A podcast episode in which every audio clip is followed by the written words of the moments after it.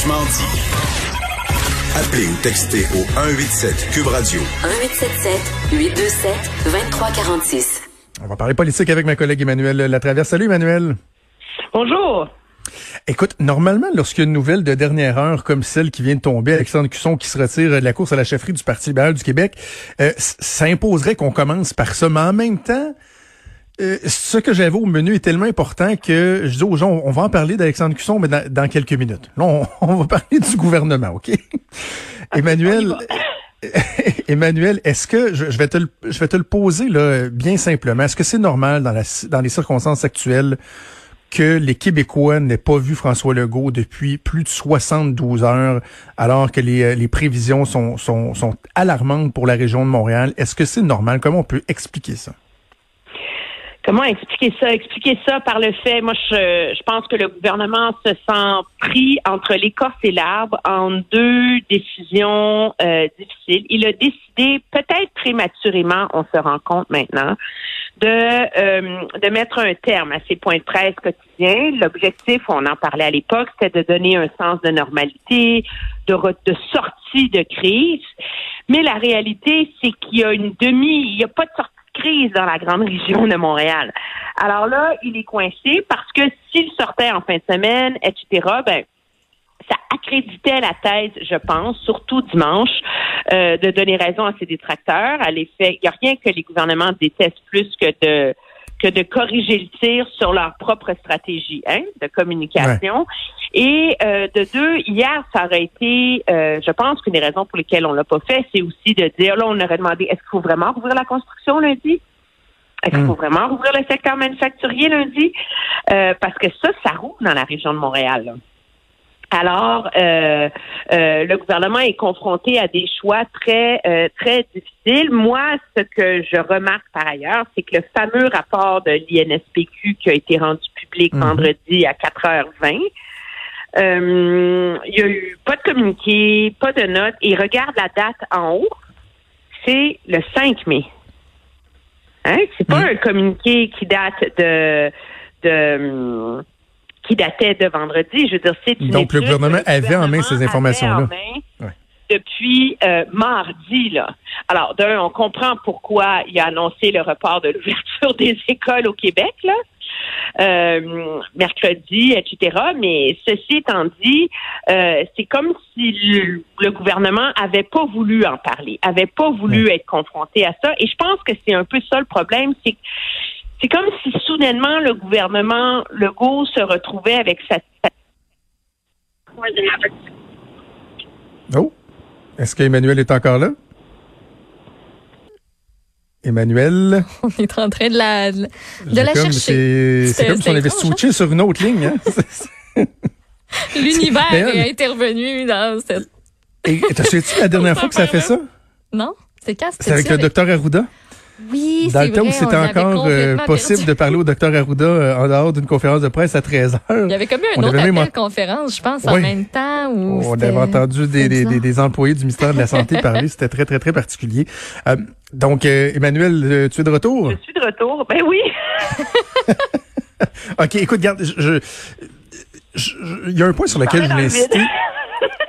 Oui, mais je pense qu'on t'a pas perdu trop longtemps, c'est pas super.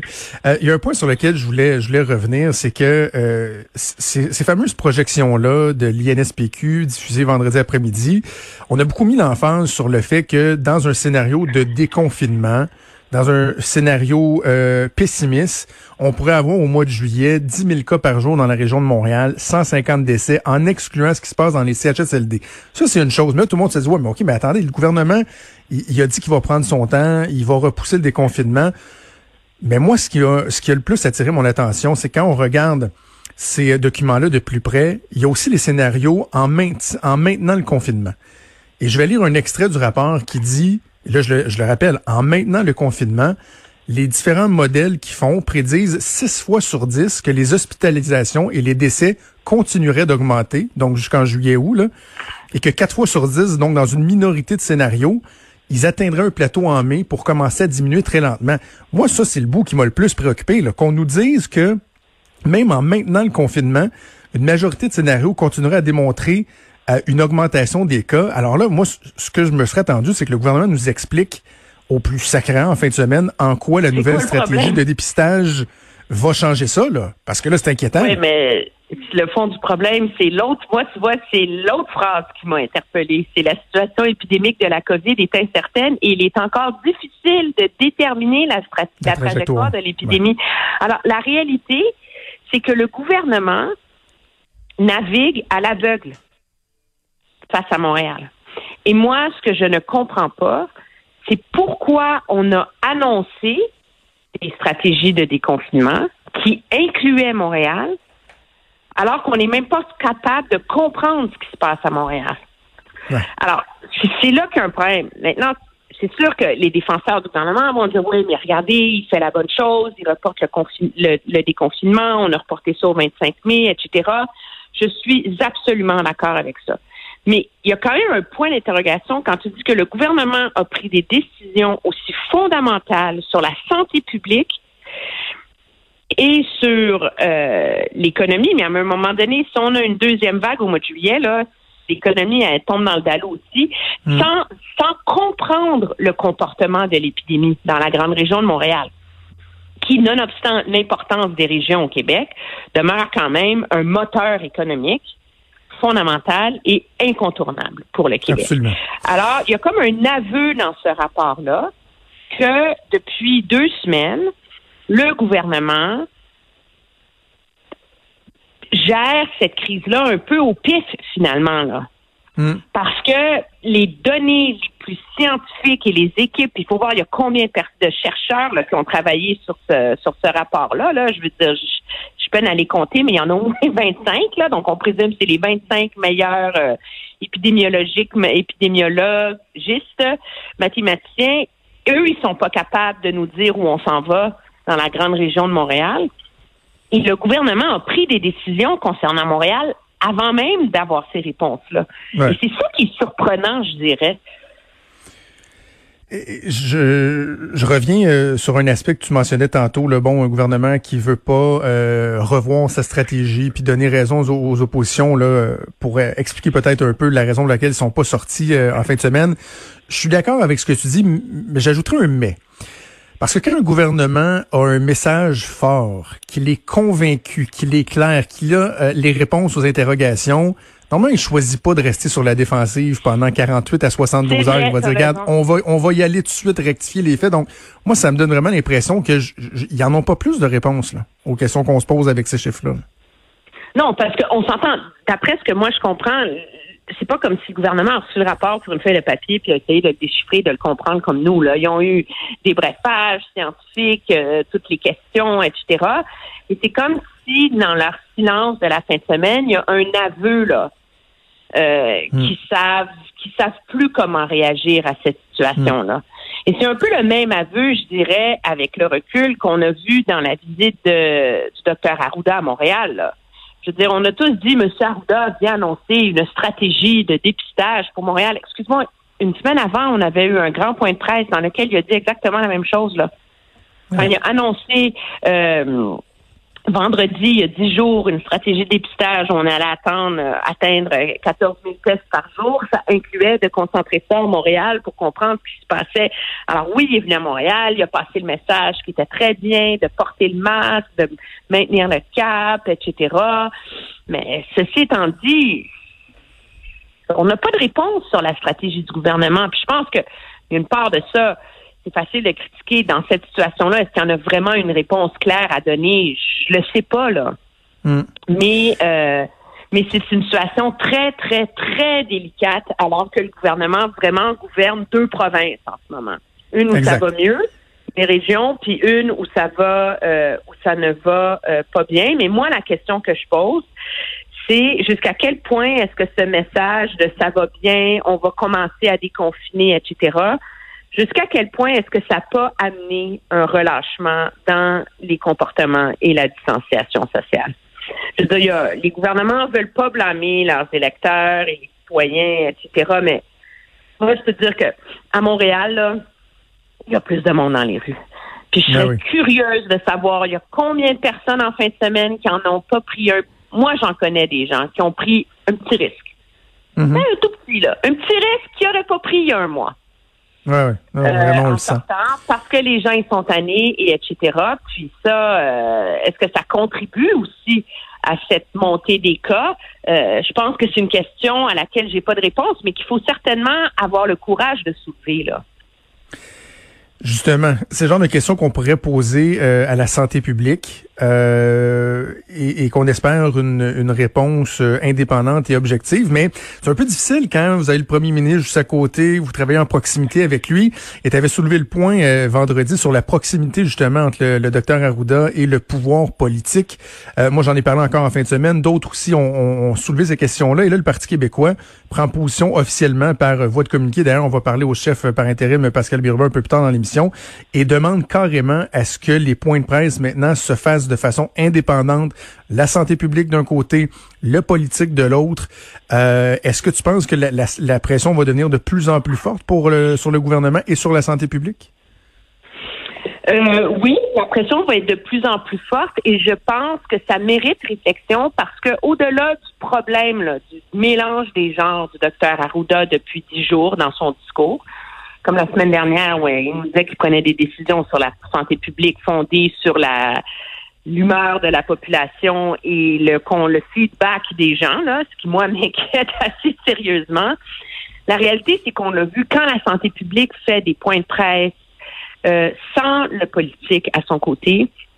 On a des questions beaucoup plus précises de la mhm. part des journalistes qui sont pas obligés de, de chercher de l'information sur deux fronts en même temps. On a des réponses plus précises, plus scientifiques. Et donc, c'est la nature du message qui change. Et moi, je vois cette idée-là de séparer leur point de presse, non pas comme un aveu d'un enrôlement politique de la santé publique au service du gouvernement. Je vois ça comme un, un mécanisme pour permettre au gouvernement d'atteindre le niveau de transparence qu'exige la situation en ce moment. Peut pas demander dans un point de presse de une heure au premier ministre et à son ministre de la Santé publique de nous, et à son ministre de la Santé publique, je viens-tu de le faire, le, le lapsus, son directeur de la Santé publique, son directeur de la, de la santé publique de rentrer dans le fin détail des données, etc. Et objectivement, c'est ça qui permet aux gens de comprendre ce qui se passe. Et tant qu'on est dans une espèce de flou et de brouillard sur la courbe à Montréal, contre celle dans les régions, les CHSLD infectés, le taux de décès, le fameux R0, etc., ben, ça, ça alimente l'anxiété, la confusion, le mélange des gens et c'est pas bon ça pour instaurer la discipline nécessaire dont la société a de besoin pour tenir le coup. Hmm.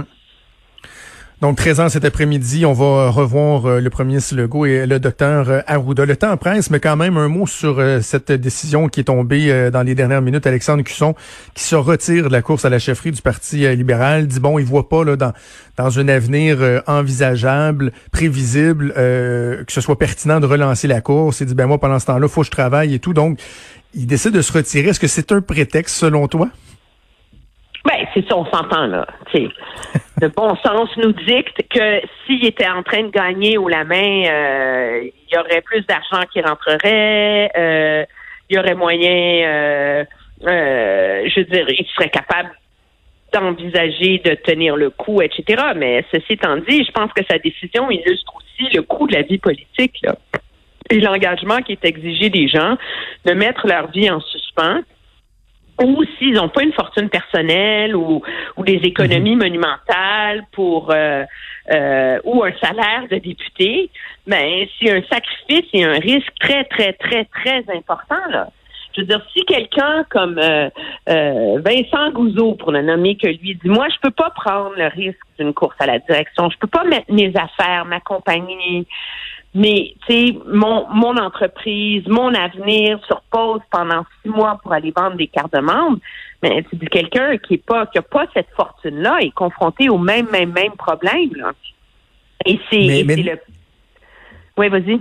Mais, mais n'empêche que euh, tu as tout à fait raison. Mais moi, ce que j'ai particulièrement hâte de voir, c'est comment le Parti libéral du Québec va réagir à cette annonce-là. Parce que là, il y a euh, ceux qui sont pas nécessairement favorables à Dominique Anglade. Et on croit comprendre que dans l'establishment, il y en a quand même plusieurs depuis un bon moment qui vont euh, dire, bon, ben, OK, faut, faut repousser, faut changer les règles, quitte à réouvrir une espèce de période de mise en candidature dans quelques mois. Et de l'autre côté, tu vas avoir la, la gang Anglade qui va dire, bon, ben voilà, on est les seuls, la date est la date limite pour se présenter, elle est passée, c'est un couronnement, nommez-moi chef au plus sacrant.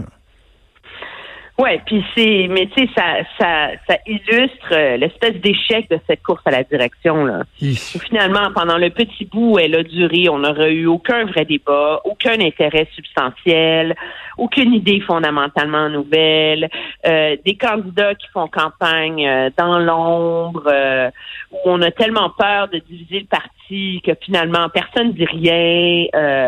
alors, est-ce que moi, je pense que là, le Parti libéral a fait son lit. Tu peux pas, tu peux pas. Le Parti conservateur a le même problème. Plusieurs suggéraient mm. que maintenant qu'on reportait la date, il fallait réouvrir les candidatures parce que surtout face à l'échec et la campagne ennuyeuse, lamentable et bourrée d'erreurs euh, qu'on a vu quand même par moment depuis le McKay, ben plusieurs se sont dit ben dans le fond je devrais y aller, mais tu peux pas faire ça là parce que tu changes les règles du jeu à la mi-parcours là.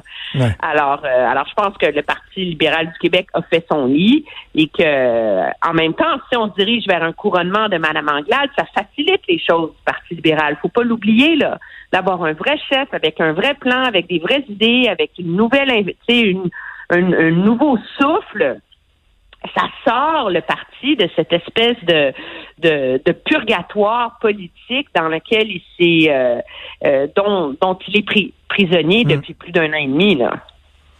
On va suivre ça, la réaction des autorités du Parti libéral du Québec. Emmanuel, on se reparle euh, plus tard cette semaine, ben, vendredi en fait, pour faire le bilan de la semaine. Je te souhaite une excellente semaine. Ça me fait plaisir. Au revoir. Salut.